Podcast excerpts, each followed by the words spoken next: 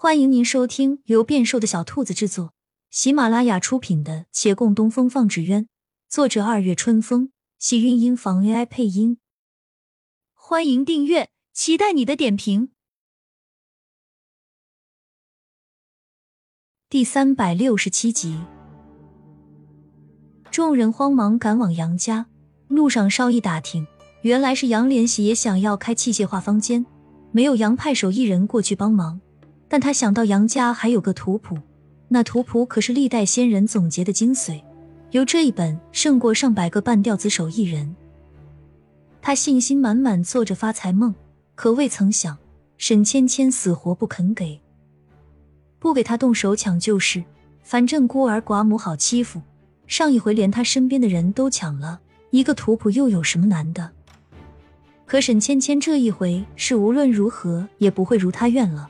他举着那图谱道：“这是杨莲起的，你想要，下辈子吧。”弟妹，不要逼我动手。你动手，也必然是抢不到的。他说着，掏出个火折子，对着那图谱一点，泛黄指尖霎时被火苗吞噬。沈芊芊大笑几声，将那点燃的图谱再一抛，瞬间在风中变成了一火团。杨连喜的面色也顷刻黯淡如灰，惶然往前扑了几步，可望见沈芊芊凛冽面容，竟莫名骇然，又生生站住了。众人赶到的时候，正好见这火团落了地，纸张还没烧完，碧碧波波冒着黑气。有人慌忙一跃：“哎呀，杨派图谱不能毁啊！这是四派唯一正式流传下来的图谱，从某种角度来说。”他将来不只是代表杨派，甚至代表了整个纸鸢行业。可那火苗弱了下来，指尖彻底变成了一片灰烬，风一吹，黑灰四散，到底也没救得出来。杨连喜咬牙切齿：“好，你有种，你敢烧图谱？你看看他们！”他往这一众来人面前一引：“他们会不会放过你？”沈芊芊也朝这边看过来，高昂着头，目光寒凉。诸位打算怎么不放过我？为了个图谱，要我命吗？这边须臾沉默，而月兰道：“杨少奶奶，你有处置杨派图谱的权利。”杨莲喜一怔，沈芊芊更是惊讶。她以为在这些人眼里，那先辈传下来的东西，比她这个寡妇重要的多。月兰与他算得上熟人，他会向着他说话也可以理解。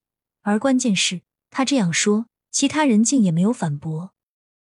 他的鼻子忽而有些酸，却听杨连喜还在叫嚣：“他凭什么有权利处置杨家的东西？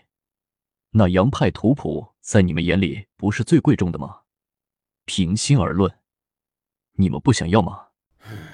严先生摇摇头，走上前，意道。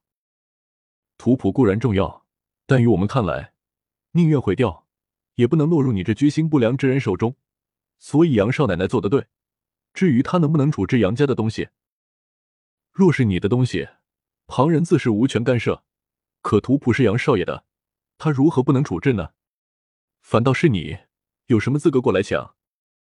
杨莲喜听此话，脸红一阵白一阵，哼了两声，跨步往外走，嘴里嘀咕着。算我倒霉，这生意不做也罢。杨家恢复平静，而这一群人却不能再静下心来。月兰再度对他们道：“你们这回看到了吧？那些外地商人已在慢慢带动本地市场了。如果将本地其他商人同化，下一步可能就会一个个吞吃我们手工坊间了。这好像是个问题。我看，我们得从长计议，商议个对策啊。”最好早点采取行动，不要再从长计议了。月兰暗暗摇头，但他们一时并没有结果。没多久，器械化生产出成品快的优势体现，很多客户初步认同。月兰说的没错，为了得到更多的认同，也让更多的客户不再有选择的机会，他们开始对本地手工坊间下手了。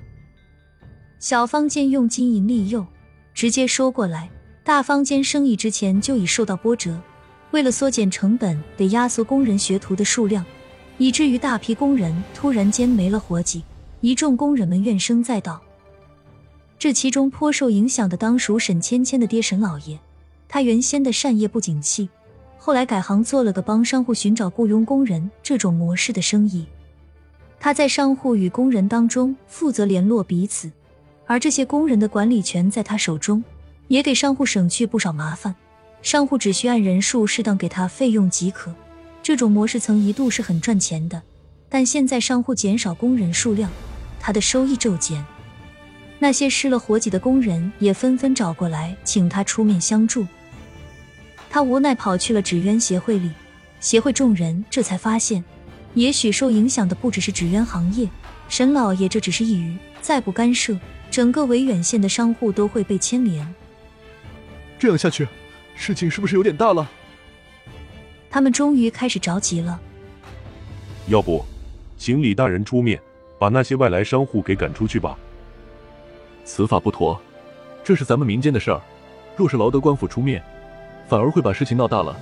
何况，换位想一想，这些商人都是常大人之子引进来的，咱们去请李大人出面，不是为难他吗？他就算帮了我们，只怕乌纱帽也要被常大人摘了。说的是，走，我们自己去赶人。亲亲小耳朵们，本集精彩内容就到这里了。下集更精彩，记得关注、点赞、收藏三连哦，爱你！